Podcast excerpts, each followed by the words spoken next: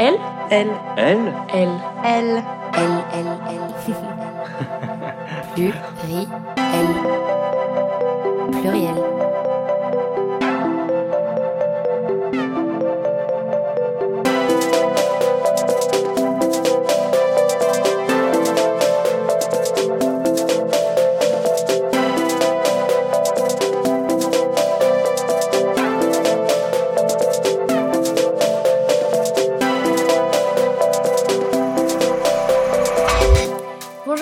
À tous et bonne année, même s'il est un peu tard pour le dire. On espère que vous survivez au froid, que vous arrivez à trouver un peu de réconfort dans de la tisane ou de la raclette. Et nous, on est content de vous retrouver en ce début d'année pour un troisième épisode de Pluriel. Non, je peux pas, je suis pas épilée. Oh, j'ai tellement de vergetures et de cellulite, c'est horrible. Ah, j'ai des boutons partout avec mes règles. Oh, j'ai les cheveux tout gras.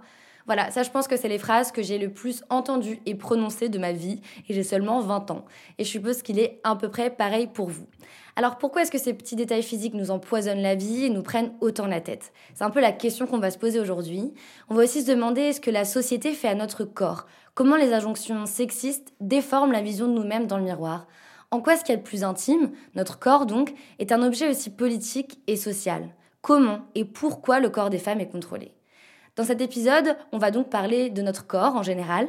Bon, malheureusement, on ne parlera pas de sexualité, pas parce que ça ne nous intéresse pas, mais parce qu'on va dédier un épisode entier à ce sujet, qui est vaste.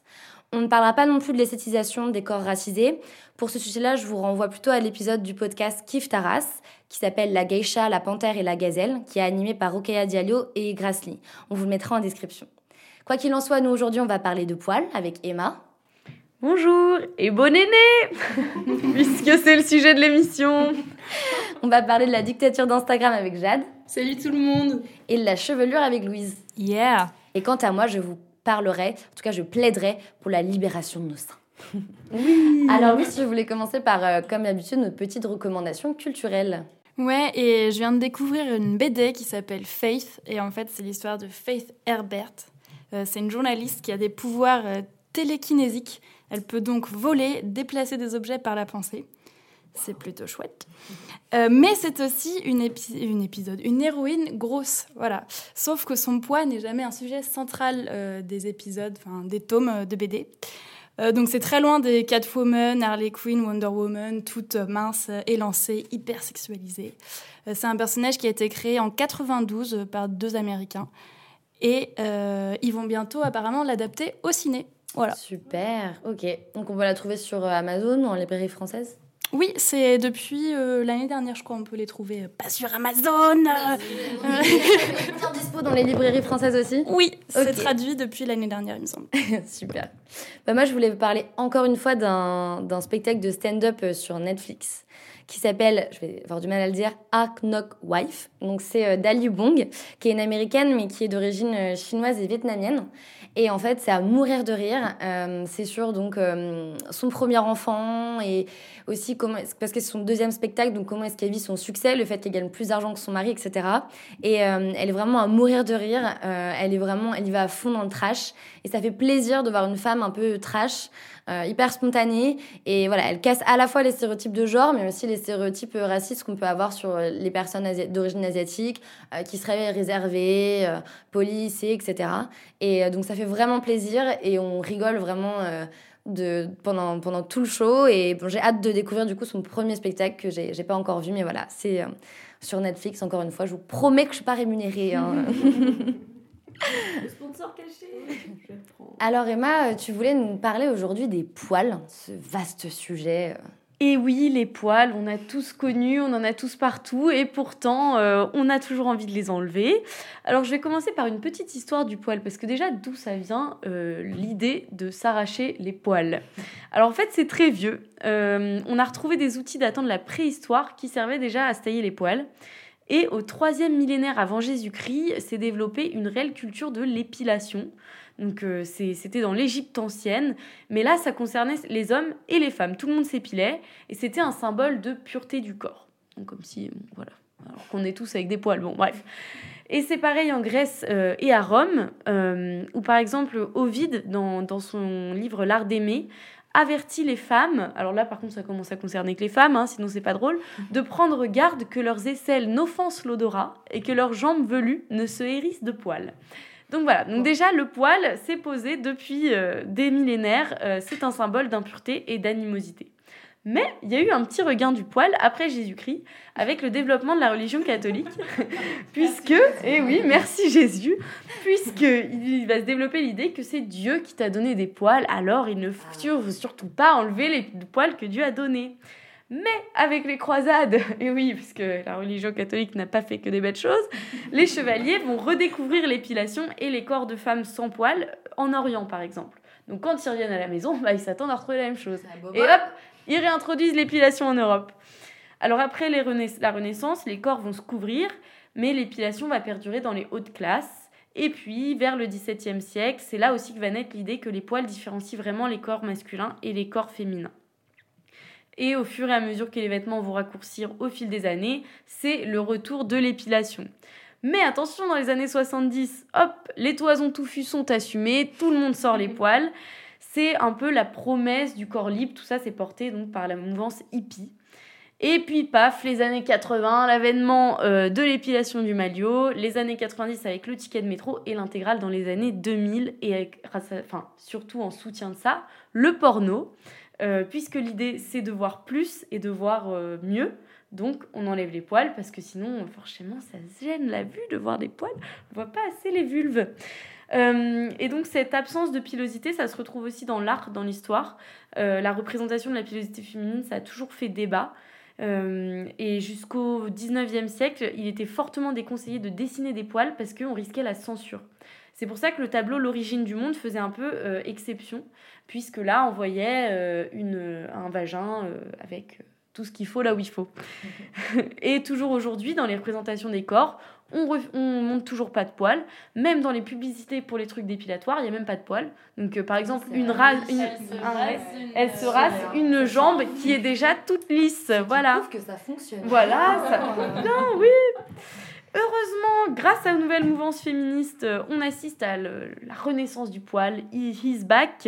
Dès 99, Julia Roberts euh, a arboré des hairy armpits, ou des aisselles poilues, à la projection de Coup de foudre à Notting Hill. Et même, on lui en a reparlé cette année en novembre 2018, donc c'est vous dire que les, enfin, on en parle tout le temps, quoi. Et elle, elle a répondu hyper chill. Euh, je crois que je n'avais tout simplement pas calculé la longueur de mes poils et la hauteur du lever de mon bras. Ce n'était pas un acte engagé, mais plutôt un acte qui m'a permis d'assumer qui j'étais, tout simplement être moi-même. Donc euh, merci, du, merci Julia. Et elle n'est pas toute seule dans le combat. Alors il y a Madonna qui affiche régulièrement ses poils hein, avec des messages comme Long hair don't care. Euh, Lady Gaga qui avait teint ses, ses, poils en bleu. Mais alors ça, vous allez me dire, c'est facile quand on est une star américaine et qu'on est euh, belle et qu'on est un, déjà un, enfin, une idole. C'est, je pense que c'est plus facile d'assumer ses poils. Mais du coup, il y a un collectif qui a été lancé qui s'appelle Liberté, Pilosité, Sororité sur les réseaux sociaux. Donc là, on va dire, c'est des filles plus euh, lambda qui décident d'assumer leur, leur pilosité. Et, et euh, ça, ça, va, ça s'est un peu euh, lancé aussi avec euh, des mouvements comme Harry Leg ou le Janu Harry. donc je ne sais pas si autour de la table, il y en a qui, qui l'ont fait. Non, mais je pense que la, la, la, la fin, on parlait des stars américaines et du fait que c'était plus facile quand c'était à leur niveau, mais moi j'ai l'impression quand même que la première barrière, elle est intériorisée en fait. Mm. Je pense que le plus dur, c'est. Bon, certes, toujours le regard des autres, mais je trouve qu'il y a quelque chose de tellement intériorisé que c'est moche, que c'est sale, euh, non, notamment sous les aisselles, où je trouve que c'est ce qu'on voit le plus, parce que c'est la partie la plus. celle qu'on voit le plus, qui n'est pas sexualisée. Euh, et euh, je trouve que la première barrière, elle est quand même pour soi, avant le regard des autres, quoi. C'est choquant, c'est quelque chose qu'on a intériorisé depuis toujours, donc plus qu'une question de statut, je crois qu'il faut d'abord réussir à s'accepter soi pour que la question de l'autre euh, se pose, quoi. Et alors, à ton avis, Margot, pourquoi cette obsession du poil? Je ne sais pas, je ne sais pas. Je vais m'éclairer. alors, au départ, on a voulu enlever les poils parce que ça renvoyait à l'animalité. Et à l'époque, ça concernait tout le monde. Les hommes, les femmes, tout le monde s'épilait. Alors, je vous dis pas, en Égypte ancienne, c'était à la chaux où ils se brûlaient les poils. Enfin, c'était un petit peu hardcore. Et, euh, mais aujourd'hui, c'est aussi un vrai critère de différenciation entre les genres. Le poil, euh, voilà, ça, ça différencie euh, le mâle et la femme qui n'en a pas. Et dans l'imaginaire collectif, la pilosité féminine, euh, quand elle est abondante, ça va être un signe de saleté, de bestialité, de radicalité politique Mm. et euh, d'homosexualité. On voit un peu les femmes poilues comme menaçantes et c'est pour ça que du coup on va aussi l'attribuer à d'autres nationalités. Par exemple, les- on est censé être des femmes poilues, nous les Françaises pour les Américaines.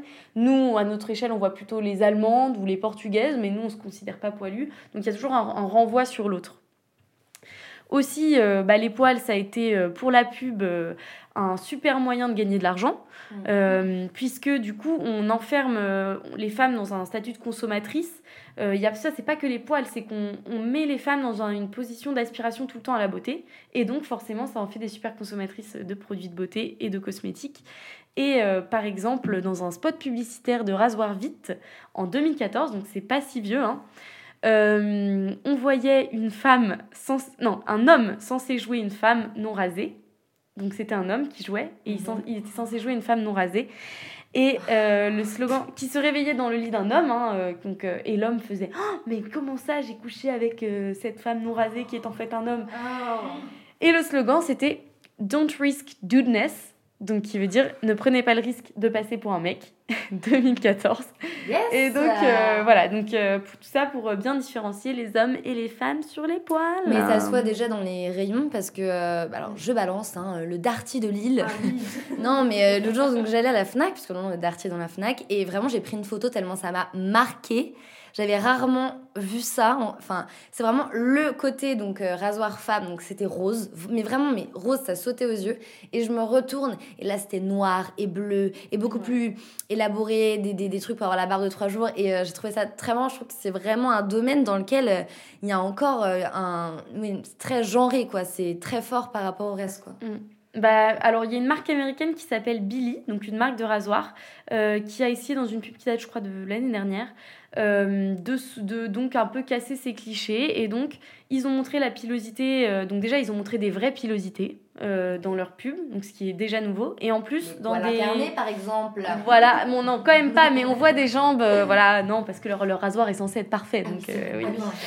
Euh, mais même, ils montraient des poils dans des endroits moins évoqués comme les orteils, le bas du ventre ou sur le visage. Et du coup, c'était déjà un super un progrès déjà qui montre de la pilosité et en plus dans des endroits. Puis leur message, c'était un peu quand, quand vous voulez, où vous voulez, si vous voulez, Mm. on sera là pour vous, tu vois. Donc c'était un progrès, euh, voilà. Et euh, dernière, euh, dernière obsession, donc l'argument le plus donné, comme tu disais, c'est l'hygiène. Euh, or, c'est complètement faux, Oui. puisque déjà, pour, euh, euh, voilà, génitales. voilà, c'est ce que j'allais dire. En fait, c'est les, les poils ne sont pas là pour rien. Notre corps est quand même bien fait. C'est une barrière naturelle aux microbes. Alors autant sur les jambes, les aisselles, le visage, c'est pas très grave, mais sur une partie comme euh, le pubis, c'est hyper important puisque nos, myco- enfin, nos muqueuses, nos mycoses, le petit lapsus. Et bien effectivement, voilà, c'est c'est la conséquence. Si on s'épile trop, on peut choper des mycoses ou des, des trucs pas, pas très chouettes, euh, puisque nos poils ne sont plus là pour nous protéger. Donc euh, la petite euh, morale de tout ça, c'est si vous voulez les enlever, faites-le. Si vous voulez pas les enlever, faites-le aussi. Mais l'important, c'est de choisir. C'est de Mm. pouvoir choisir. C'est ça. Vous avez des anecdotes, des choses qui vous ont marqué, je sais pas, vos premières épilations ou des choses comme ça? Ça fait mal. Mais pour- par rapport au fait, euh, les premières périodes où les femmes ont commencé à s'épiler, enfin, j'ai compris qu'au début c'était un peu tout le monde, après que les femmes. Ouais. Euh, moi j'avais vu cette, euh, ce cliché, enfin ce cliché, je sais pas, cette rumeur comme quoi, euh, ouais, à la préhistoire ils faisaient ça avec des silex. je sais pas si vous avez déjà dit ça. Moi j'avais vraiment genre l'image, tu sais, dans ma tête de deux bonnes filles avec deux silex, tu sais. Oh mais c'est super dur et tout. Voilà. Mais combien est-ce Ben non, mais ils avaient vraiment taillé des outils. Ils avaient des sortes de pinces à épiler et tout, euh, qu'ils avaient taillé eux-mêmes euh, pour euh, s'enlever les poils. Ouais, parce que les silex c'est pas. c'est Non, pas les ouf. silex, c'est pas ouf. C'est pas Ouais, je, me, je, je me disais aussi, il y avait un peu un, un problème. Et tu as parlé de pilosité faciale, entre autres. Et ça m'a fait penser, donc, euh, parce que j'ai eu culotté, euh, les culottés à Noël, euh, voilà. Et donc, un des premiers portraits, c'est Clémence Delay, Oui. la femme à barbe. Clémence, n'importe quoi, c'est écrit sous mes yeux. Clémentine. Euh, et voilà, et donc c'est l'histoire d'une femme qui, dès le plus jeune âge, a en fait un peu des poils. Et au bout d'un moment, elle décide d'arrêter de se les raser. Et donc ça pousse, pousse, pousse. Et en fait, elle devient hyper connue et elle le vit hyper bien. Et voilà, je sais pas, je voulais rebondir sur ça. Oui, parce qu'en plus, j'ai pas trop développé sur, euh, sur euh, le, la pilosité faciale, mais euh, je pense que pour les femmes qui, qui en ont, c'est encore pire que tout ce qu'on citait, les aisselles, ah puisque là, c'est vraiment associé donc à l'homme, et, et, je pense qu'il y a un vrai sujet aussi là-dessus. Moi, j'ai souvenir de voir en cinquième hein, des, des, filles bon, qui commençaient à avoir des poils, et bon, en plus, c'est les premiers poils, donc ils se voient beaucoup au niveau de la moustache, et j'ai un souvenir qui m'avait traumatisée de voir une copine qui faisait ça à la cire, déjà en cinquième, et de la voir s'enlever la bande de cire et de voir ses yeux rougir et qu'elle se mette à pleurer, quoi. Et, euh, et moi, j'ai un tout petit peu de poids, genre sous le menton, là, c'est très discret. Et euh, en fait, je le vivais très bien, enfin, je veux dire, j'avais pas remarqué. Et un jour, dans la queue euh, de, du self au collège, il y a un mec qui me dit comme ça Ah, mais t'as de la barbe, on dirait un mec. Envie de faire T'es trop jaloux parce que toi, t'as pas de poils Mais en fait, j'ai pleuré, enfin discrètement, mais et le soir, je suis allée voir ma mère et je lui ai dit il faut m'enlever et tout ça. Et ma mère, euh, on allait chez le dermato, on devait faire ça au laser et euh, j'ai fait une séance de laser. J'étais en pleurs. Le dermato a arrêté en disant en fait, vous souffrez vachement, mademoiselle. Et du coup, au bout d'un moment, j'ai appris à voilà, faire moi-même, à glacir, etc. Mais j'ai quand même enduré 15 minutes de. Mais c'était l'horreur. Enfin, le, le, gars arrêtait en disant mais je peux pas vous faire mal, quoi. Juste parce que c'était un, un gamin un peu innocent qui m'avait sorti ça, quoi. Et, je pense qu'il y a vraiment un apprentissage euh, à dompter le poil, que c'est pas, je suis pas persuadée que, même si dans l'histoire, ça, s'est vu que c'est quand même une volonté euh, ancienne, mais je trouve que très tôt, on, a du mal à accepter même les petites filles qui ont des poils en sixième ou cinquième sur les jambes. Ça se voit beaucoup. Et euh, je trouve que ben elles, elles, elles, vont vraiment avoir des complexes de plus en plus tôt. Les parents vont chercher des solutions de plus en plus tôt. Je trouve que c'est une discussion qui revient beaucoup chez les préadolescents, quoi. moi, j'ai détesté les cours de piscine en cinquième. Mm. Voilà. C'était mon petit moment. Tout ça parce que t'avais des jambes un peu. Mais oui, des jambes, des aisselles et genre. Euh, je me souviens une fois, un jour, un groupe de mecs, même des plus âgés d'une classe au-dessus, genre, oh, il paraît que t'as des poils sous les aisselles et tout. J'étais genre. Non, c'est pas vrai Mais ouais, puis ça poursuit vachement, quoi. On est à un âge où nous, les filles, on se développe avant. Et en plus, c'est vrai qu'à ce moment-là, tous les gars sont Ils en ont pas. Ils en ont pas, quoi. Et t'as envie de dire, non, mais toi, tu guettes ton premier poil comme un gamin. Moi, j'en ai depuis la sixième. Il y a vraiment un décalage et qui fait ressentir. Euh, enfin, moi, il y avait une fille. Euh, les gens l'avaient appelé LMF, LMFAO, je sais pas si vous de ce groupe, parce qu'ils avaient une super touffe et parce qu'une fois, une soirée, elle était allée aux toilettes, euh, un peu devant. Enfin, des gens avaient vu qu'elle avait pas mal de poils pubiens, mais genre, elle était vraiment. On était très jeune, quand on était pas à un âge où tu peux commencer à aller te faire le maillot. Euh. moi, j'avais des copines qui allaient se faire le maillot en quatrième pour aller à la plage. Je comprends et tout, enfin, mais bon, c'est très tôt. Je trouve qu'on on est. Enfin, c'est compliqué comme ça ouais, d'aller. C'est un âge aussi où il y a plein de gens qui sont pas encore réglés. On leur demande déjà comme ça de Surtout que c'est un peu le genre de truc, tu t'embarques là-dedans, c'est plus fini quoi. Ça s'arrête jamais, tu vois. Donc il euh, faut, faut, repousser ça le plus possible. Moi je sais que ma mère au début elle nous disait euh, décolorez-vous les poils, tu vois. Bon, ça mettait un temps fou, c'était super galère, mais au moins tu vois, elle essaie de repousser ça quand même, tu vois, parce que euh, une fois que t'es parti avec un rasoir ou quoi, mais c'est la fin quoi. c'est fini quoi. Moi je sens avoir fait des pieds de main à ma mère pour qu'elle m'épile les aisselles. Parce que ma mère elle me disait non, mais faut pas que tu rases parce qu'après ça va mal repousser. Et je me souviens toujours de. On était dans, dans la salle de bain et elle me les avait enlevés avec. Euh, elle avait pensé bien faire, mais avec un, un, Exactement Mais comment t'as su? Avec un rasoir électrique. Euh, pas un rasoir électrique, un un épilédie. Et, euh, et j'étais là, mais ça va pas. Et je me rappelle d'hurler. Ma mère qui était là, mais arrête de bouger, je peux pas finir et tout. Et euh, d'avoir d'être sortie de la salle de bain et de voir mon beau-père dans le salon et qui nous regardait avec des yeux de merlan frais, genre qu'est-ce qui vient de se passer là à l'intérieur? Donc euh, ouais, non, c'est pas des. Ouais, c'est des souvenirs vraiment de douleur quoi. Ah ouais, mais là, comme ça, dit comme trop la torture. Hein. Ouais, non, mais tu vois, t'as tellement envie quoi. Tu dis non, non, mais c'est pas beau. Donc ouais, je pense que la première limite, c'est soi-même en fait. Mais moi, je, je me souviens qu'au lycée, euh, il y avait donc euh, deux, deux, filles de ma classe qui s'épilaient pas du tout. Euh, donc elles avaient des poils apparents, que ce soit au maillot, aux aisselles ou sur les jambes. Et bah, c'était horrible, mais même nous, d'autres filles, on n'arrivait pas à envisager ça, quoi. On mmh. se disait, mais donc on était au lycée, donc on était un peu plus vieille, euh, on était en première terminale, on avait toutes commencé à s'épiler, etc.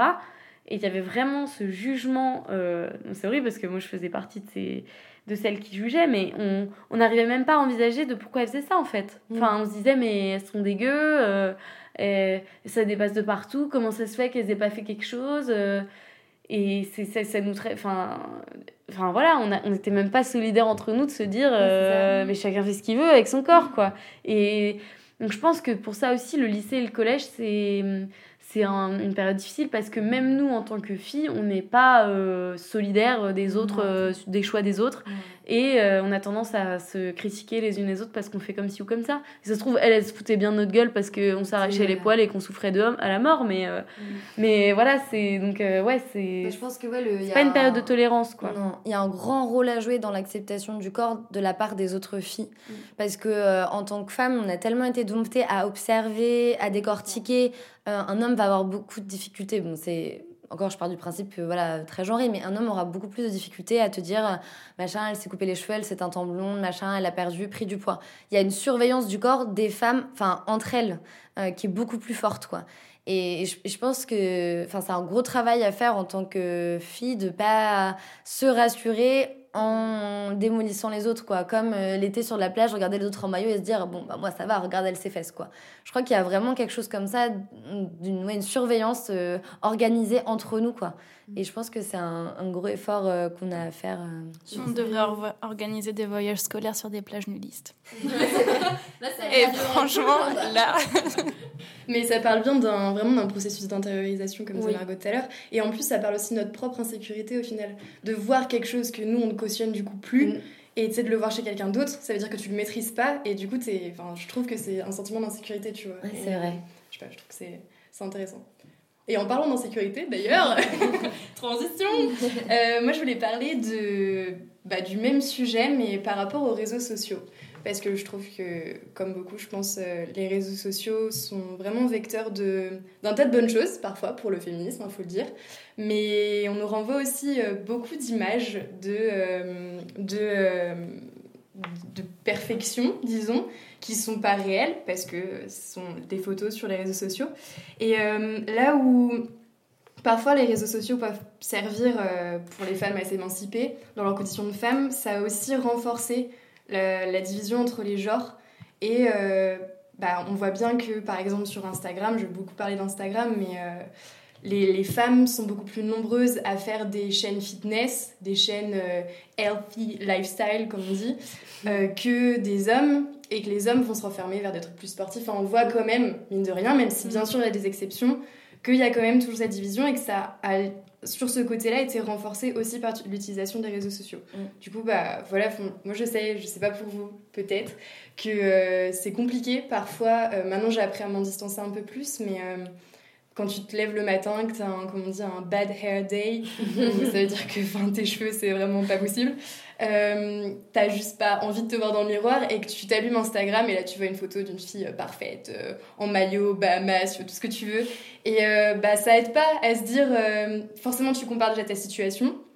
Et en plus, tu compares ton physique, forcément. Je trouve que c'est un truc, et c'est ça qui est horrible, c'est que tu, tu peux pas tu peux pas t'en empêcher, c'est ton cerveau fait directement la comparaison. Tu vas pas te dire, enfin, en tout cas, moi, j'arrivais pas à me le dire, des fois j'essaye, mais c'est dur.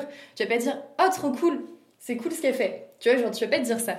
Tu vas te dire, ah, c'est cool ce qu'elle fait, et moi, c'est pas cool en comparaison. Ouais, et c'est hyper, euh, hyper malsain, mais ça fonctionne comme ça. Et je trouve que, mine de rien, les réseaux sociaux nous poussent à ça aussi, avec tout un système de likes qui est quand même hyper terrifiant quand on y Et, pense. et d'algorithmes aussi, Ouais. qui te forcent à voir des choses comme ça. Comme moi, j'ai des pubs de fitness, alors que je vous jure, je vous jure que je ne vais sur aucune chaîne de fitness, ça ne m'intéresse pas. Vraiment pas. Mais pourtant, j'ai des, des publicités sponsorisées, donc je pense simplement, parce que, bon, clairement, par rapport à ce que je regarde, on voit que je suis une fille, je suis une, vraie petite- une vraie fille, quoi. Et du coup, je pense que juste sur l'insomption que je suis une fille, on me met des fitness, mais c'est même pas euh, soyez en forme, c'est perdre du poids. Oui, mais c'est Et c'est ça, qui est grave, quoi. C'est comme tu dis, quoi. Les hommes, ils font de la gonflette euh, ou des exploits. Mhm. Et les filles, juste, si elles sont trop musclées, limite, c'est moche. Mhm. Donc, il faut qu'elles soient juste minces, Ouais. mais qu'elles aient des fesses musclées, mais surtout pas des épaules développées. Ouais, vraiment un corps qui est validé par rapport à l'autre, quoi. C'est c'est marrant, ça me fait penser. Vous avez vu cette vidéo de la gymnaste qui a fait un truc de fou, une performance de Oui, folie sur et, euh. ouais, et elle a été interviewée en fait, et elle disait, enfin j'ai juste vu une petite photo avec un extrait d'interview, et elle disait, ben, en fait moi j'ai grandi euh, en, en entendant dire euh, ce qui est beau c'est un corps qui est, qui est mince, qui est maigre, alors que elle, bah, d'être musclée, d'avoir du coup des cuisses qui sont euh, balèzes parce qu'elle est très musclée, bah, ça l'a aidé à faire une performance qui a marqué les esprits, quoi. Donc, comme quoi, euh, non, c'est pas vrai, quoi. Et Et déjà, la notion de corps parfait, euh, c'est totalement. euh, Enfin, on, on s- on se repère par rapport à des corps qu'une construction sociale a décidé que c'était le corps parfait. Déjà, ça évolue selon euh, les années. Euh, Enfin, moi, je me Bah. souviens que plus jeune, euh, les grosses fesses qui sont aujourd'hui mises en valeur avec des figures comme Kim Kardashian, euh, c'était pas du c'était pas du tout ça. Euh, nous enfin moi je me souviens plutôt de l'époque où on aimait les très gros seins et après des filles plutôt fines et, et voilà. Donc déjà l'image du corps parfait elle évolue selon selon les époques Euh, et en plus c'est ba- c'est basé sur quoi quoi le, le corps parfait? C'est basé sur euh, sur sur- enfin qui décide de ce que c'est un corps parfait? C'est c'est une construction totalement euh, Les hommes. les hommes Toujours. toujours eux Bah là pour le coup, Patriarcat. euh, c'est marrant, bah, je trouve que c'est totalement euh, un effet de tendance en fait de mode. Mm. Et euh, justement, je vous ai fait une petite liste de tous les challenges Mercer qu'il y a pu y avoir. Et Ouais, c'est assez terrifiant. Franchement, je rigole là, mais euh, j'ai fait ça en mangeant. En plus, je ne recommande absolument pas. C'était une petite salade sans sauce. Ah ouais. Euh, donc, il y a eu en 2013 un truc qui a fait vraiment parler de lui, c'était le thigh gap, euh, inspiré par euh, le corps de la mannequin euh, Cara Delevingne. Et en fait, donc ça désigne euh, l'espace entre les cuisses. Et euh, donc cette, euh, cette mannequin-là a voilà, un espace entre ses cuisses. Et du coup, quand elle, elle- comment on dit? On- elle colle ses pieds, euh, elle a un espace en fait entre ses jambes. Et il y a eu un- une effervescence sur les réseaux sociaux euh, suite à ça, et c'était le truc à avoir pour être considérée euh, belle et euh, avec un, un corps qui était, qui était beau en fait. Et donc ça a été hyper destructeur parce qu'en fait c'est pas une question, c'est même pas une question, c'est ça que je trouve horrible, c'est que c'est même pas une question de poids en fait, c'est une question de squelette. Donc tu peux perdre tout le poids que tu veux. C'est Si ton ton, corps ton- voilà, fait, ton corps est fait comme ça. Et donc il y a des filles qui se sont, qui ont fait des, des, qui se sont fait opérer en fait pour avoir ce, ce taille gap. Ah ouais non mais des trucs ça, ça a déclenché euh, un truc énorme. Après il y a eu des, des challenges qui se sont trouvés qui, qui partaient de cette idée-là, mais j'ai eu l'impression, enfin moi en tout cas c'est comme ça que je l'ai ressenti. C'est le premier truc dont j'ai entendu parler. Ouais. Mais après, Mm. je sais pas si ça avait été fait avant. C'est vrai que voilà, il y a aussi eu le développement des réseaux sociaux, donc ça a participé à ça. Mais euh, après, il y a eu la feuille A4. Je pense que pas mal de gens en ont entendu parler. En gros, bah, il fallait que ton, ta, ta taille ne dépasse pas euh, la largeur d'une- d'une feuille A4. Il fallait mettre une photo comme ça. Donc mais c'est même pas possible c'est pas Bah, tu Bah, les photos, faut déjà pas avoir d'enfants, ça c'est sûr. C'est hors Parce qu'après, c'est compète. mort. Ouais, donc voilà, il y a eu ça. Il y a eu. Alors, ça, je n'avais pas entendu parler. Il y a eu le ab crack. Est-ce que vous savez ce que c'est? Non. Ah non. Ça a été T'aurais dû inspiré- organiser un petit quiz ensemble. Des... je suis, je suis, je suis. En fait, ça a été inspiré par euh, la mannequin. Alors, je me suis pas entraînée à dire son nom. Émilie Ratajkowski. Ratajowski Ratajkowski. Qui elle est considérée comme un corps parfait Oui, elle, c'est euh, le modèle parfait. Ah, parfait, ah oui, euh, comment c'était quoi ouais. la petite chanson là? Lines, c'était pas ça? Oui. Oh mon dieu C'était très mauvais Nouveau jingle. reconnu moi Chanson de Robin euh, Thicke. ah, Euh, Blur Line. Mais là, on avait vraiment l'impression Ah que c'était un oui. petit canard euh, qu'on était en train d'étouffer. Et da- oui. Voilà, c'est avec cette chanson-là qu'elle s'est fait reconnaître. une des C'était chansons la. les plus sexistes de tous les Oui, et temps en plus, c'est du plagiat. plagiat euh, il- on lui a pris des millions, là, a priori. voilà, de Martin Gay, je crois d'ailleurs. Et donc, c'est dans ce clip-là qu'on voit euh, Émilie, moi, Émilie, qui, euh, qui apparaît pour la première fois. Mais elle a aussi euh, joué dans un Fincher, quand même. Oui. Dans oui, Gone Girl, oui, elle a joué. Girl, Voilà. Mais euh, bah justement, je sais pas si ça se voyait dans le clip, mais elle a un ab crack. Donc en fait, mais c'est super bizarre, moi je trouve. Elle a en fait Ah, une, un trait, enfin, une- je sais pas comment expliquer. En Entre gros, les deux euh, côtes Voilà, entre, Entre les les- deux côtes, et ça fait un trou en fait, ça fait une ligne et qui va jusqu'en haut de son ventre. Et donc c'est très beau et euh, tout le monde va voir ça. Pour résumer. Donc il y a eu ça et il y a eu quelque chose qui est assez original, le Toblerone tunnel. Est-ce que vous pouvez deviner ce que c'est? Moi je trouve ça fait fait un peu truc sexuel euh, ouais, Ouais le Toblerone En fait, euh, bah, ça a été inspiré par cette même fille. J'arrive pas, je prononce plus son nom. Tu vois, j'ai Émilie, la Émilie, fille. Émilie. Émilie, voilà. Merci. Émilie. Ah non, En mais ça fait, suffit, Louise. Hein. Je l'ai bien Celui-là, t'es réussi. Donc c'est en fait un, un espace triangulaire entre le haut de tes cuisses et le bas de tes fesses. Pareil quand tu colles les pieds. hein, parce Mais du, marche coup, tout en de- collant du les côté pieds. fesses, quand on se regarde de dos. Ouais, c'est ça. Ok. Voilà, parce qu'il y a eu pas mal de photos qui ont été publiées d'elle et apparemment elle a cet espace-là. Et euh, donc c'était le truc à avoir aussi. Ça s'appelle comment? Le Toblerone Tunnel. Ah oui, le, que oui, le voilà, fameux. C'est ça que j'ai pas expliqué, parce qu'on ne comprend pas, c'est que bon, là, un Toblerone ça fait un triangle, tu vois, et du coup tu peux passer en Toblerone, euh, je- Oh. je, te le conseille pas. Bah, je- Euh, c'est quand même un peu sexuel, euh, je suis désolée. Passer un Toblerone sous les fesses, euh, c'est pas. Bah oui, je sais pas qui a pensé à ça, mais euh, voilà.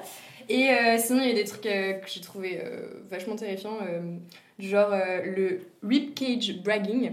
C'est en gros la fierté d'avoir des côtes apparentes sur les photos. Super.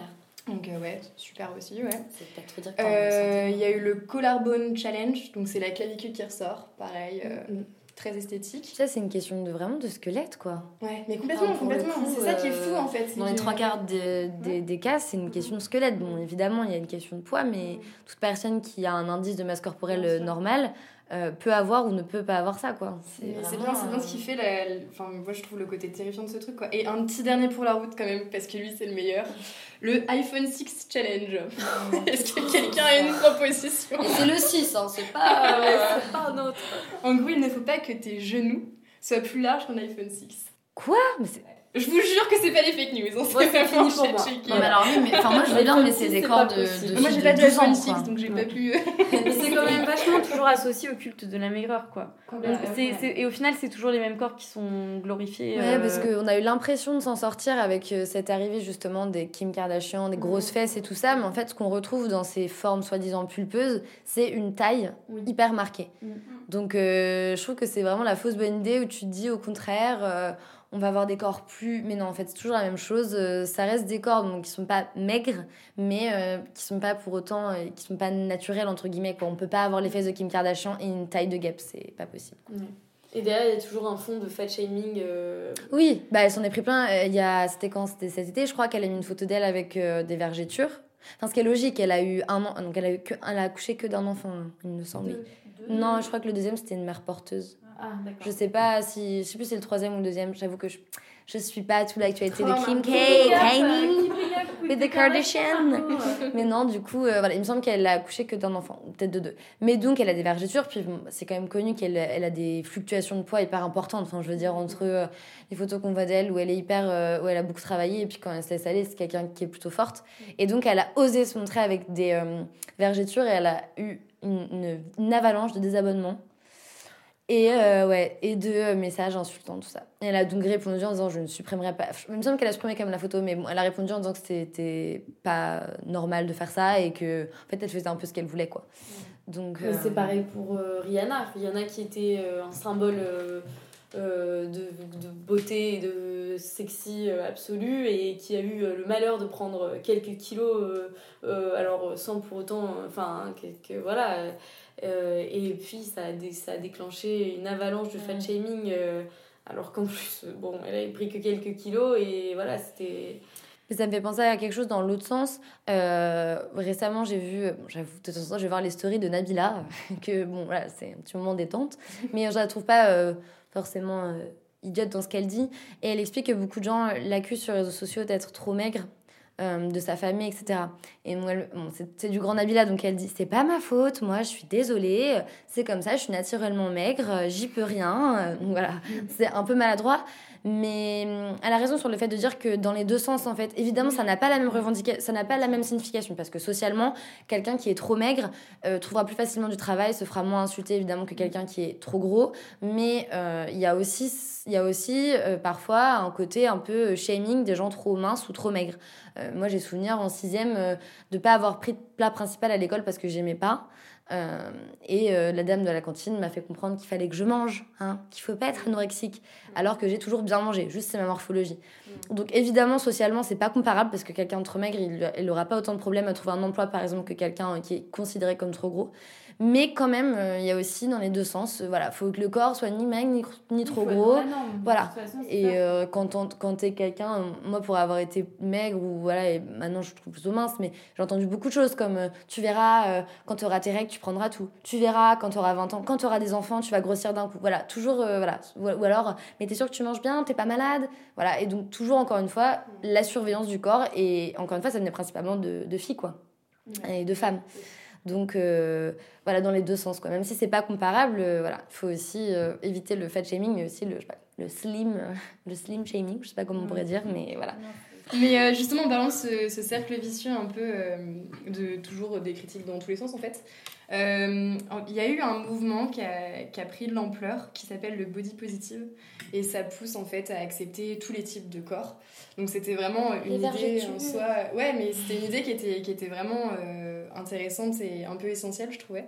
Mais euh, ça a été aussi beaucoup critiqué parce qu'en fait, c'est retombé dans le même, dans le même carcan en fait, en fait de, de- de toujours mettre en avant, même dans le cadre de ce mouvement-là, les, les corps qui correspondaient quand même à des normes, euh, des, des cadres euh, imposés euh, socialement. Tu vois, on prenait des filles qui étaient représentées comme un peu plus grosses que la moyenne, mais toujours, tu vois, avec des bonnes hanches. et enfin, c'est c'est assez terrifiant parce que je dis beaucoup trop le mot terrifiant, mais euh, ça retombait là-dedans. Tu vois, et c'est. Voilà, et par contre, pour le coup, il y a un autre mouvement qui, s'était développé dans les années 60 aux États-Unis qui a repris de l'ampleur suite à cette critique du body positive, oui, du body. C'est le fat activism, qui en gros euh, bah, veut dénoncer la grossophobie dans la société. Enfin, ils veulent vraiment montrer que c'est des structures sociales en fait, et que c'est plus une question de il faut absolument accepter son corps, tout ça, c'est que là, on a vraiment un problème de phobie en fait euh, du- des, des gros, du fait d'être gros. Et, euh, et du coup, ça permet voilà, de critiquer des structures de critique plus, plus générales. Structurel, oui, Voilà. parce que c'est ça en fait. Euh, on peut pas euh, demander à nous, en tant, nous demander à nous en tant qu'individu de s'accepter. Ça, enfin, ça fonctionne pas. Oui, c'est, on va dire un pas sur le chemin, mais euh, c'est comme euh, au, en Corée du Sud, par exemple, il y a un grand mouvement pour euh, de les femmes, les filles en fait sur Instagram détruisent leur maquillage, puisque là-bas il y a un culte du maquillage et de la chirurgie esthétique qui est incroyable. Les femmes se remaquillent, je pense, franchement, cinq fois, j'exagère pas, hein, par jour. Et c'est pareil, il y a beaucoup de féministes qui ont demandé à des filles, ouais, cassez votre maquillage, arrêtez de vous maquiller. Mais je trouve ça très euh, sévère et exigeant. Parce qu'à partir du moment où, quand tu arrives au travail, que t'es pas maquillée, tout le monde te regarde bizarrement. À partir du moment où on vient dans une société où Alicia Keys a demandé, non pas à ne plus être maquillée, mais à se maquiller quand elle le voulait sur le plateau de The Voice, et tout le monde en a parlé, genre, Oh, Alicia Keys ne se maquille plus, refuse de se maquiller, alors qu'elle a juste dit, je veux avoir le choix. Bah, quand dans une société comme ça, c'est pas à nous. Enfin, on peut, on peut, on peut le faire, euh, mais c'est compliqué de s'accepter seul.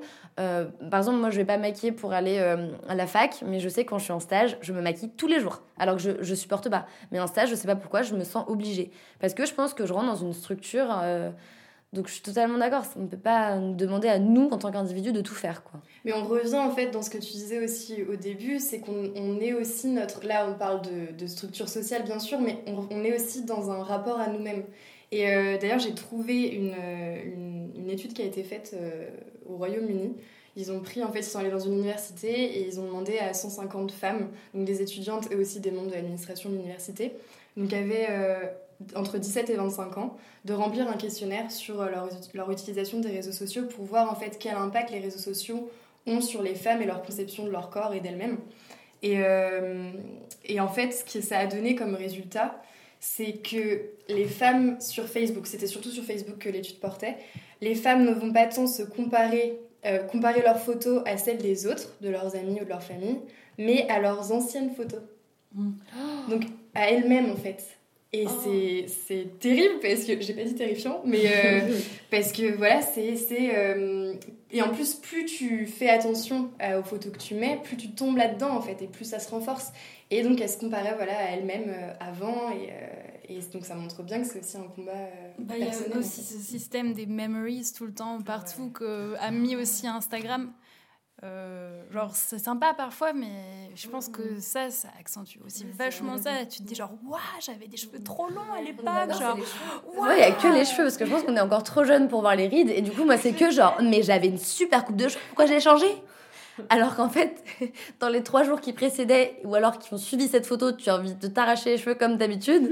Mais euh, je suis d'accord, genre, ce truc des cheveux. euh, Bah, après, franchement, estimez-vous heureuse parce que moi je sais que j'ai pas grandi complètement avec les réseaux sociaux. Dans le sens, enfin, j'avais, personne n'a Facebook à deux ans, hein, mais euh, moi ce qui, bah, ce qui me fait peur en fait dans tout ça, dans tout ce que je viens de dire sur les réseaux sociaux, c'est que par exemple, bon, petit moment perso, mais j'ai une petite sœur qui est en terminale en ce moment et euh, elle, elle a quand même plus grandi que moi, elle a plus traversé l'adolescence avec les réseaux sociaux.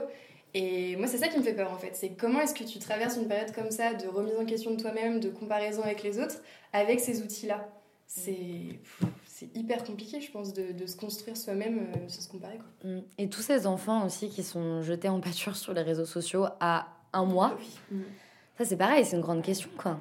Qu'est-ce que tu fais plus tard quand tu retrouves ta photo de toi bébé sur Instagram? Moi, je, je juge pas les gens qui le font parce que je pense que tu peux pas, enfin, je peux pas comprendre ce que c'est que d'avoir des enfants, donc je suis pas dans le jugement. Mais juste, je m'interroge quoi. C'est des photos que nous on a dans un vieil album photo chez nous. Ces gens-là, ils sont sur Internet dès leur naissance. Qu'est- Qu'est-ce qu'on fait de ça plus tard quoi? Ils ont pas dit oui? Même avant leur naissance. Et oui, Parce qu'il y a aussi tout un- toute une vague de euh, futures mamans qui nous font suivre. euh, Enfin, moi ça va, j'ai pas trop ce problème dans mes, dans mes followers ou les comptes auxquels je suis abonnée euh, sur Insta, mais qui nous font suivre leur maternité. par des photos, par voilà, des photos de leur ventre, mais aussi hashtag mom to be, trucs comme ça. Et ça pose question, ça, je trouve aussi. Alors, on va passer à une petite pastille euh, sonore. On a interviewé, euh, enfin interrogé euh, Myriam, qui pratique le Free the Nipples depuis trois ans. Alors c'était il y a trois ans, donc j'ai commencé pendant l'été. Et en fait c'est une très mauvaise idée, il faut plutôt commencer l'hiver, parce que l'hiver on voit moins tes seins. Donc si t'es pas très à l'aise avec l'idée, commence l'hiver. Et pourquoi? Parce que je trouvais ça très inconfortable les soutiens-gorge, et j'ai la chance d'avoir des petits seins, donc j'ai pas besoin en fait de, de soutien-gorge. D'abord j'ai pas mis de soutien-gorge, j'ai mis des petites brassières euh, sans, euh, sans euh, armature. Et après une fois que donc euh, t'as passé le cap de l'été où tu peux porter un débardeur sans soutien-gorge, bah, ça fait que l'hiver, sous tes pulls et tout, euh, t'es à l'aise. Après, il m'arrive d'en mettre parfois. Quand je porte des hauts transparents et que je vais en cours, je me dis, bon, pas quand même montrer mes tchouches. Mais sinon, ouais, c'est devenu normal. il m'arrive de pas être très à l'aise parce que je me dis, putain, les gens vont voir mes seins et tout, encore aujourd'hui. Mais non, dans l'idée, ouais, ça me fait. C'est devenu normal, c'est mon quotidien. Je pense que quand j'ai commencé, c'était juste une action confortable. Enfin, je m'étais pas rendu compte que c'était une action féministe. Donc euh, au début, j'en portais pas juste parce que ouais, ça me, ça me faisait mal. Et quand je voyais les réactions des gens, notamment des, des garçons, qui étaient là genre, mais oui, mais c'est parce que t'es une féminazie, du coup tu mets pas de soutien-gorge. J'étais là, ah ouais, je savais pas que pas porter de soutien-gorge c'était un acte féministe. Du coup maintenant, je l'assume et je le revendique. Je, me dis, ouais, ouais, c'est confortable, mais en plus, c'est parce que je fais ce que je veux de mes seins et de mon corps. Pas plus tard qu'il y a euh, trois jours, je me suis pris une remarque d'un garçon qui m'a dit Oh là là, moi je préfère les filles avec. euh, Enfin, quand elles portent des soutiens-gorge parce que sinon ça fait les seins qui tombent. Mais du coup, avant ça me mettait mal à l'aise et maintenant ça, m'énerve. Du coup, euh, je suis là, genre, bah non, c'est des vrais seins, ça tombe en fait, c'est la gravité, ça s'appelle, donc ça va vers le sol, c'est logique. Et non, non, ouais, je me prends tout le temps des remarques, mais plus de la part de mecs que de meufs. Parce que les meufs, déjà, elles le remarquent pas, je pense, parce que les meufs te mettent pas les seins parfois. Enfin, je dis pas que les garçons te regardent les seins, mais peut-être un peu plus. Et euh, ouais, je m'en prends encore. Avant, je disais rien, je rigolais, je mettais mes mains dans mes seins, genre, je suis gênée. Et maintenant, je suis là, vas-y, regarde, y a quoi? Ouais, maintenant, je... faire foutre. Exactement, je suis là, ouais, y a quoi? Mes seins, ils vont vers le sol. Et ouais, c'est normal. Euh, je trouve ça très intéressant quand elle, elle, elle évoque cette idée de confort personnel qui doit, par la force des choses, se transformer en militantisme. Euh, c'est quand même incroyable quand voilà, elle explique que elle, elle, le- elle le fait juste pour elle et que face à des remarques euh, hyper désobligeantes, euh, elle, elle se retrouve obligée en fait de revendiquer. Et euh, d'ailleurs, ça, ça détruit tout mon propos avant où je parlais de surveillance du corps des femmes entre les femmes. Là, c'est des hommes. Je suis perdue. Ça, ça montre bien une réappropriation de son propre acte en fait. Et je trouve c'est. je vais pas mettre des mots, tu sais. Mais je trouve que c'est c'est super intéressant de devoir défendre ce que tu fais. Forcément, ça lui donne d'autant plus de la valeur. C'est vrai. Mais euh, en tout cas, moi, j'ai commencé à le faire. euh, c'est pas, pas de façon consciente non plus, mais j'ai commencé à réduire de plus en plus, euh, bah, de porter moins en moins de soutien-gorge. Et, et du coup, aujourd'hui, j'essaye de, de supprimer au maximum les moments où je pourrais en mettre, quand j'ai une certaine tenue ou quand je vais mettre un col roulé, par exemple. Et j'essaye aussi vraiment d'habituer mes yeux euh, à une nouvelle esthétique. Parce que c'est joli quand on met euh, un soutien-gorge d'avoir euh, le sein bien galbé, bien rebondi. euh, mais juste, c'est pas moi, ça m'enferme, c'est pas agréable, ça coûte de l'argent, ça coûte hyper cher la lingerie. Et du coup, j'essaye vraiment de me réapproprier ma propre image, de pas, quand je suis dans mon miroir, me laisser avoir par toutes les images que j'ai incorporées auparavant. Et de, voilà, si j'ai envie d'en mettre un, euh, un, un soutien-gorge pigeonnant une fois de temps en temps, pourquoi pas. Mais voilà, j'essaie de faire l'effort. Et, hum, mais bon, c'est vrai que je suis pas au point de, de, mettre un t-shirt blanc et qu'on voit mes seins, ça c'est sûr et certain. Mais après, je pense qu'il y a aussi euh, le fait qu'il y a une grosse différence entre les personnes à petite et forte poitrine euh, dans les deux extrêmes. Moi, je suis vraiment dans la moyenne. Donc, je peux faire un peu ce que je veux. Mais quand on n'a pas du tout de sein, ou quand on a énormément de sein, la, le- la question de pas mettre de soutif se pose dans des termes différents. Mais quelqu'un qui n'a pas du tout de sein, souvent, il y a un complexe qui est créé, donc euh, un, besoin euh, de mettre des soutiens-gorge. Et dans l'autre sens, c'est des questions. Ça, je, par contre, je peux pas, j'ai pas l'expérience de gros sein, donc je peux pas vous dire. Mais je suppose que voilà, ça doit faire mal au dos, c'est lourd, c'est compliqué. Et c'est aussi beaucoup plus compliqué à assumer, euh, puisque ça, ça se voit plus, quoi. Je pense qu'on n'a pas de, de soutien-gorge. Mais. euh, Mais hum, c'est quand même terrible de se dire que aujourd'hui, euh, ce qu'on trouve pas normal, euh, c'est la forme naturelle de, de nos seins, quoi. C'est-à-dire que, enfin, euh, les gens disent non mais moi j'aime pas euh, quand tu mets pas de soutien-gorge, euh, donc, enfin, la, la norme en fait, c'est d'avoir un, un sein qui n'est pas le tien, quoi. C'est d'avoir une forme qui est, qui est qui est totalement créée de toutes pièces.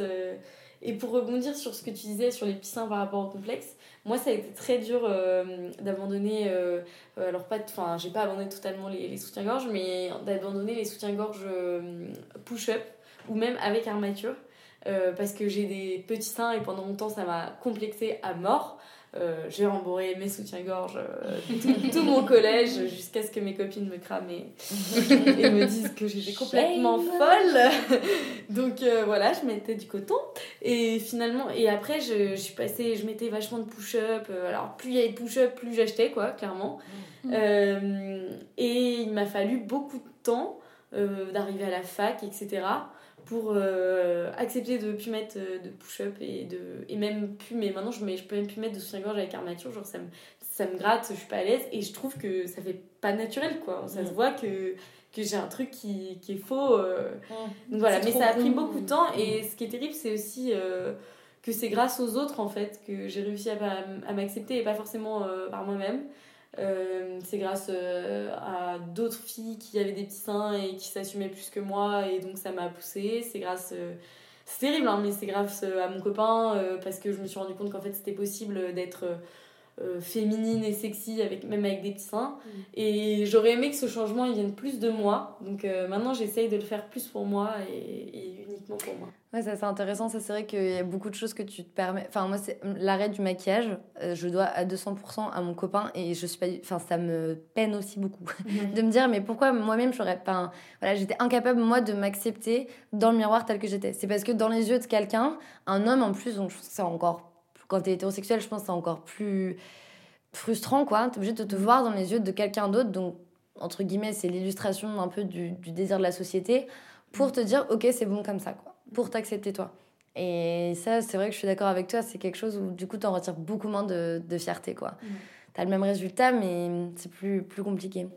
Après, faut pas non plus culpabiliser à mort dans le sens où ça montre la force de ces structures-là, de ces images-là et de ces, voilà, de ces cadres-là. Et, et je trouve qu'il faut pas non plus en culpabiliser. C'est c'est juste que ça en atteste, tu vois, et Mm. ça montre la complexité de s'en émanciper, quoi. C'est Ouais, bah ça me fait penser à ce qu'on disait dans le premier épisode de la double peine des féministes.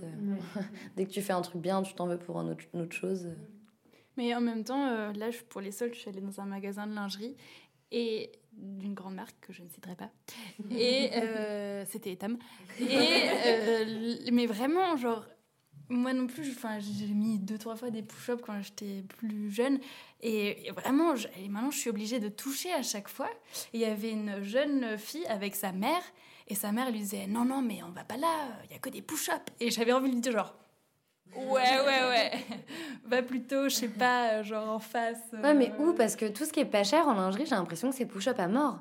Mais, mais en fait, j'ai l'impression que de plus en plus, vraiment, genre, Etam, j'avais déjà acheté des trucs avant, et là, j'en suis ressortie, mais Ouais, mais comment tu trouves de la lingerie pas chère qui est pas en push-up? J'ai l'impression que moi, tout ce qui est pas en push-up, c'est tout de suite tu montes en gamme sur Princess Tam Tam ou Love Story, des choses comme ça. Qui, bon, pour le coup, si c'est pas les soldes, euh, tu, tu, mets, tu mets un bras quoi. Mm. J'ai l'impression, bah, du coup, tant qu'on est avec les marques, mais Undies c'est pareil quoi, c'est que du push-up. euh, euh, de toute façon, tout ce qui est sous-vêtements, je trouve que c'est très compliqué de trouver des, des choses simples aussi, même des culottes confortables. hein. Ça, c'est c'est la croix à la bannière, quoi. Genre, avant de trouver quelque chose euh, qui est pas euh, plein de dentelles hyper cheap. euh, Enfin, c'est très compliqué, je trouve aussi, la lingerie. euh. Mais du coup, ça, ça montre que le fait de ne pas mettre de push-up, c'est considéré comme de l'esthétisme et que c'est pas normal, tu vois. Enfin, tu te rends compte Ouais, du- enfin, c'est- Ah, ouais, Ouais. Non, non, c'est vrai. Mais euh, Du coup, tant qu'on parle euh, des seins, euh, moi je voulais quand même euh, signaler que la sexualisation euh, de, des seins, ça, ça pose quand même vraiment problème. Euh, j'ai- voulu par exemple faire du topless sur une plage en Espagne donc, où je ne connais personne. Je vous rassure, j'avais mis de l'écran total. Hein. C'était vraiment pas par esthétique, juste par vraiment confort, puisque bah, j'aime pas les soutifs donc logiquement, j'aime pas non plus un maillot mouillé sur mes seins, c'est vraiment pas quelque chose que j'aime bien. Et, et j'ai voulu le faire, je me suis dit, c'est bon, je connais personne, je m'en fiche et tout. Et je l'ai enlevé. Et il y a eu deux personnes qui sont passées. C'était des mecs, une quinzaine d'années. Je peux pas vous dire si. Mais juste, j'ai eu un réflexe de Oh non, en fait, je peux pas. Je peux pas faire ça, je peux pas les montrer. Et là, je me suis dit que on avait vraiment perdu une liberté qu'avaient nos mères. Parce que moi, j'ai souvenir de ma mère bon, qui refuse d'assumer. Non, non, mais non, mais c'est vrai que maintenant, c'est très vulgaire. Il y a plus que les vieilles qui font ça. Euh, Bon, je sais aussi pour des raisons de santé, évidemment. Après, si tu mets de l'écran total euh, régulièrement, euh, ça devrait aller. Mais je trouve que pour le coup, c'est vraiment une liberté qu'on a perdue par rapport à nos mères. L'expression des seins, euh, comme on voulait, euh, de façon beaucoup plus libre, euh, on l'a perdu, quoi. En fait. Genre, c'est Oui. ça. Tu pourrais mettre un petit scotch là. C'est vrai, Ça passerait. ça passerait. tu vois. Des petits, je pourrais faire un petit des petits euh, coquillages comme Ariel. Si pour le confort. euh, Oui, par contre, niveau confort, on n'est pas ouf. Non, mais oui, t'as raison, bah, c'est le, le téton, euh, bah, le fameux téton qui, a été, euh, qui est chassé, qui est censuré d'Instagram en permanence, euh, jusqu'en juin 2018 dernier, là, où euh, Instagram a vraiment fait une com d'enfer sur le fait que ça y est, ils autorisaient les photos d'allaitement. voilà, d'allaitement et d'accouchement. Mais sinon, le téton reste toujours euh, prescrit. Bon, alors c'est quand même une avancée, hein, parce qu'il y a aussi beaucoup de shaming autour de l'allaitement et qu'il faut mettre une photo dans son contexte. Euh, là, pour le coup, c'est évidemment pas de la pornographie, hein, puisque quand même l'intention première d'Instagram, c'est d'empêcher la pornographie quand ils sont sur des tétons. Mais on peut quand même s'interroger sur tous ces artistes, ces photographes euh, qui font un super travail et qui se retrouvent à devoir mettre une espèce de pauvre petite bille noire, d'une hypocrisie totale. Euh, mais voilà, mais du coup, enfin, cette phrase qu'on connaît tous, se cacher ce sang que je ne saurais voir, c'est quand même Molière, quoi. Donc c'est quand même très intéressant de voir comment ça remonte à loin, ce tabou de cacher le sein, en fait, pour mieux... En fait, mais c'est vraiment cacher le sein pour donner encore plus envie au mec. C'est fait que pour ça. Ça C'est- désir. euh, C'est comme un collant. Enfin, vraiment, un collant noir très fin, euh, c'est beaucoup plus excitant que des jambes nues. Ben, on est exactement sur la même chose sur le sein. C'est caché pour mieux montrer, pour donner encore plus envie. Et du coup, c'est vraiment compliqué d'avoir ces deux boules, parce que les gars, je suis désolée, mais ça reste quand même deux boules de graisse.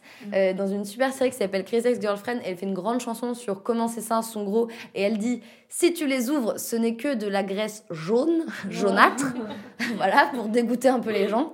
Et finalement, c'est ça. Et donc, on a ces espèces de deux de grosses boules qui sont quand même euh, sur une partie euh, centrale de notre corps. Et nous, on se retrouve obligés de jouer à cache-cache pour donner envie à des hommes, alors que bon, c'est quelque chose qui, voilà, ça fait bouger les bras. euh, et on aimerait pouvoir être plus libre, quoi. Mais le Et- mythe du décolleté, enfin, le mythe, euh, le mythe du décolleté, c'est quand même. Euh, euh, mets un décolleté, euh, déjà, bon, euh, mets un décolleté, te- t'obtiendras plus de choses dans la vie. Non, mais c'est c'est ça, c'est jouer à la fois sur, sur montrer un peu, mais tout en cachant, etc. Et puis, alors, quand on les montre clairement, par exemple sur internet, oh, bah là, il n'y a plus personne, on peut plus les voir. Et bah alors? Non, mais c'est quand même un objet qui est à la fois hyper sexualisé et en même temps vachement ramené à la maternité, la femme qui allaite, etc. D'ailleurs, certaines femmes qui choisissent de ne pas allaiter et qui peuvent aussi se faire, euh, en- en- chier- enfin, se faire embêter pour ça. Euh, donc voilà, il y a tout, tout, tout un ensemble de mythes au- autour des seins euh, parmi le corps féminin. Et... Bah, je trouve que le sein, ça illustre le mieux la, ma- la maman ou la putain, euh, qui a un peu le. Voilà, c'est un peu l'idée de toutes des putes sauf maman, où en fait les femmes euh, sont soit euh, des mères ou des potentielles mères, donc des femmes à épouser, euh, etc., donc qui sont pas forcément très excitantes, qui ont très peu d'expérience sexuelle, ou alors des putains, euh, bon, bah, on ne s'intéressera plus à elles quand elles auront passé l'âge de 30 ans, et puis elles, pour le coup, ben, c'est des provocatrices, quoi. Et je trouve que le sein, c'est typiquement euh, le symbole euh, de ça, puisque c'est celui qui donne le lait et qui en même temps euh, est, est vraiment chassé de l'espace public en permanence. Quoi. Voilà, donc avis à tous les garçons qui, quand ils ont chaud l'été, euh, se mettent, en, ou alors en boîte, hein, se mettent en débardeur, euh, se mettent, pardon, torse nu parce qu'ils ont trop chaud. On n'a pas non plus envie de voir votre torse dégoulinant. Ouais. Voilà, on vous le dit. Donc tant que nous, on n'aura pas le droit, je vois pas pourquoi on devrait, vous devriez nous imposer euh, vos tétons. Bah voilà, clairement. De tout, on a le droit ou pas eux. Mince, quoi. Moi aussi, j'aimerais bien faire du topless en boîte. Hein. Je moi, j'ai une petite euh, recommandation culturelle euh, sur le sein, justement. Euh, c'est une street artiste qui s'appelle Intra la rue et qui fait euh, des espèces de seins en, en, terre, enfin, en terre cuite qu'elle colle dans les rues et euh, elle les peint. Et euh, c'est souvent euh, des seins euh, assez colorés, donc avec des motifs colorés, etc. C'est super joli. Et en plus, bah voilà, c'est un peu. déjà parce que les femmes au sein des street artistes, c'est pas, pas très courant. Et en plus, bah là, c'est afficher des seins partout pour aller un petit peu contre tout ce qu'on vient de dire. Et en plus, c'est très joli. Donc, guettez-les dans vos villes. Je sais qu'il y en avait à Rennes, à Lyon, à Lille aussi, je crois. Mais après, bon, souvent, c'est du street art, donc c'est très euh, éphémère. Mais en tout cas, guettez ces seins euh, que là, on saura voir. Moi, je vais juste finir euh, par une petite chronique sur, sur les cheveux. Après les seins, les poils, Instagram, tous ces symboles féminins, n'est-ce pas? Il y a pour, enfin, un des éléments distinctifs de la féminité, c'est donc les cheveux. Euh, donc chez toutes les femmes, euh, la chevelure a une signification particulière et elles ont, enfin, les cheveux euh, à plusieurs euh, fonctions très différentes.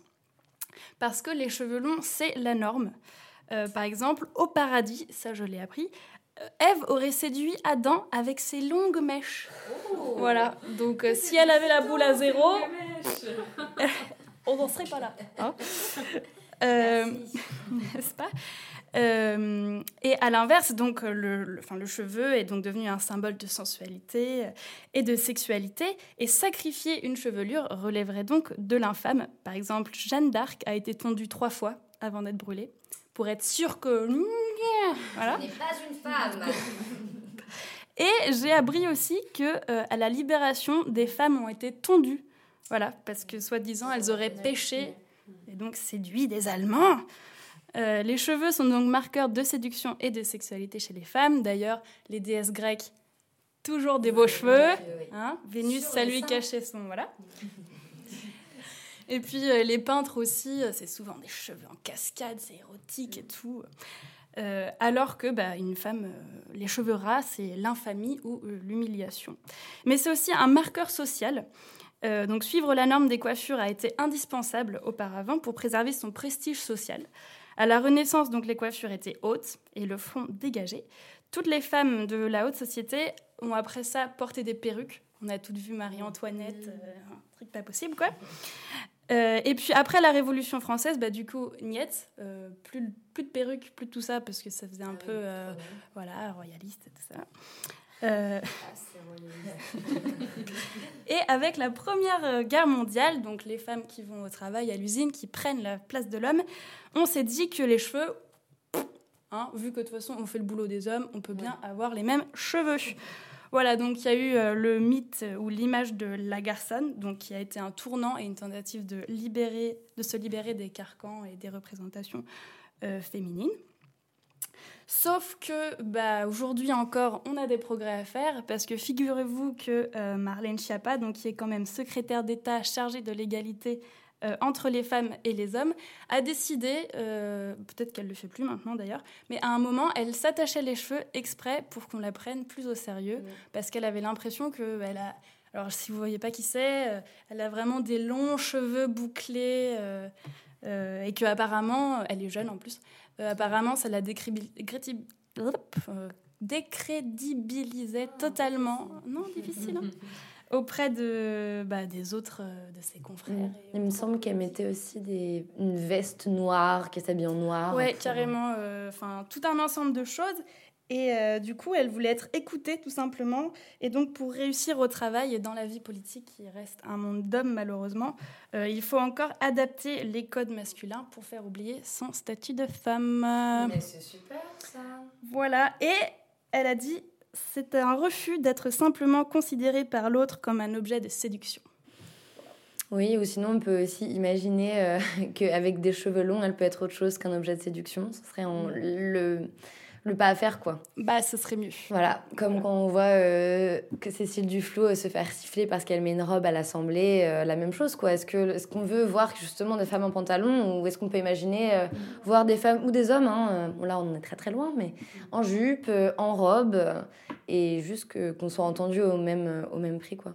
Mais c'est intéressant, même avec toutes ces femmes qui se rasent la tête, je suis assez admirative, quoi. Parce que déjà, il y a ce truc euh, de bébé de dire Ah non, mais c'est mes longs cheveux que j'ai mis longtemps à les faire pousser, et j'ai mis mon après-shampoing de bébé. Et en plus, il faut un courage monstre pour euh, juste euh, tout couper et. Mais surtout que c'est inculqué dès l'enfance. euh, par exemple, je vois ma sœur, quand elle était toute petite, elle est bien plus jeune que moi, euh, on lui attachait déjà les cheveux pour montrer que c'était une fille en fait. Enfin bon, je dis ma sœur, mais ça peut être n'importe quel enfant. Tu le- voilà, et tu te dis, mais arrêtez Au pire, vous pensez que c'est un garçon ou je sais pas, genre, euh, il peut ne pas avoir des cheveux attachés. Et du coup, si dès gamin, on te fait des petites tresses, euh, des petits machins, des petits trucs, euh, ouais, je comprends qu'au bout d'un moment, enfin, toute ta vie, quoi. Et puis encore une fois, c'est valoriser euh, qu'un seul type de féminité ou Mm. de façon d'être une femme euh, en, en- en valorisant les cheveux longs, alors que parfois euh, on n'a pas le choix de se raser le crâne, enfin ou de perdre ses cheveux. Et euh, parfois c'est un choix et on est très bien comme ça et on l'assume, et, mais on n'est quand même pas considérée comme une vraie fille. Et donc tout ça, euh, voilà, ça, ça revient à des discriminations. Je crois que c'est quelque chose dans la maladie qui marque énormément. euh, Voilà, ouais. Moi, ma grand-mère, elle avait, elle, donc elle a eu un cancer et euh, elle- avant ça, elle se teignait les cheveux. Donc elle avait les cheveux mi-longs, bruns qu'elle se teignait. Donc elle a fait une chimiothérapie, une radiothérapie, donc elle a perdu tous ses cheveux, elle a perdu ses sourcils. Ça a été vraiment très dur pour elle parce qu'elle était très féminine. Ma grand-mère, elle sort jamais sans son rouge à lèvres, elle en remet trois fois et tout.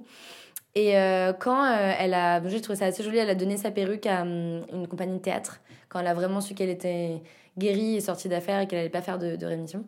Et euh, qu'elle était en rémission pardon qu'elle allait pas faire de rechute. Et euh, ensuite euh, très très bizarrement en fait cette perte de la féminité traditionnelle lui a permis de s'assumer. Et elle s'est coupé les cheveux beaucoup plus courts. Et elle, les- elle les a laissés blanc gris. En plus juste c'est canon. Enfin elle fait beaucoup plus moderne et assumée comme ça. Et j'ai trouvé ça très intéressant que elle ait besoin d'avoir tellement sombré dans le dans le- enfin, déchu comme ça de son statut de féminité euh, comme ça euh, féminité euh, homogène voilà idéale. Et là elle assume cette coupe qui lui voilà de, de femme d'une façon de 70 ans qui a des cheveux blancs courts et je trouve ça très intéressant comme voilà comment la- voilà comment on peut ouf voilà je couperai ça. Et si ça vous intéresse, parce que moi, c'est mon projet à terme, quand j'aurai un petit peu plus de cheveux. Euh, mais à partir de 20 ou 25 cm, en fait, on peut se faire couper les cheveux euh, et donner ses cheveux pour en faire faire des perruques euh, qui sont après données à des femmes euh, qui veulent des perruques à moindre coût.